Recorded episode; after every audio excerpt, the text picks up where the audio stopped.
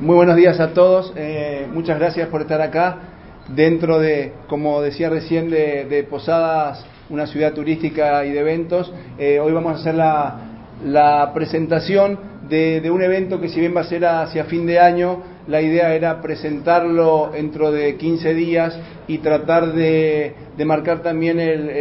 la, unión entre el privado y la institución municipal de Posadas y eh, apuntar a que estos tipos de eventos sigan ocurriendo y, trabajar muy juntos con los privados, desde ya agradecerlos la posibilidad de que se hayan acercado, esto empezamos ya a trabajarlo eh, apenas comenzó la gestión y la gran participación y ahora el presentador y el encargado oficial de todo el armado, que es nuestro director general de turismo, el licenciado Ariel Cremar. Ariel.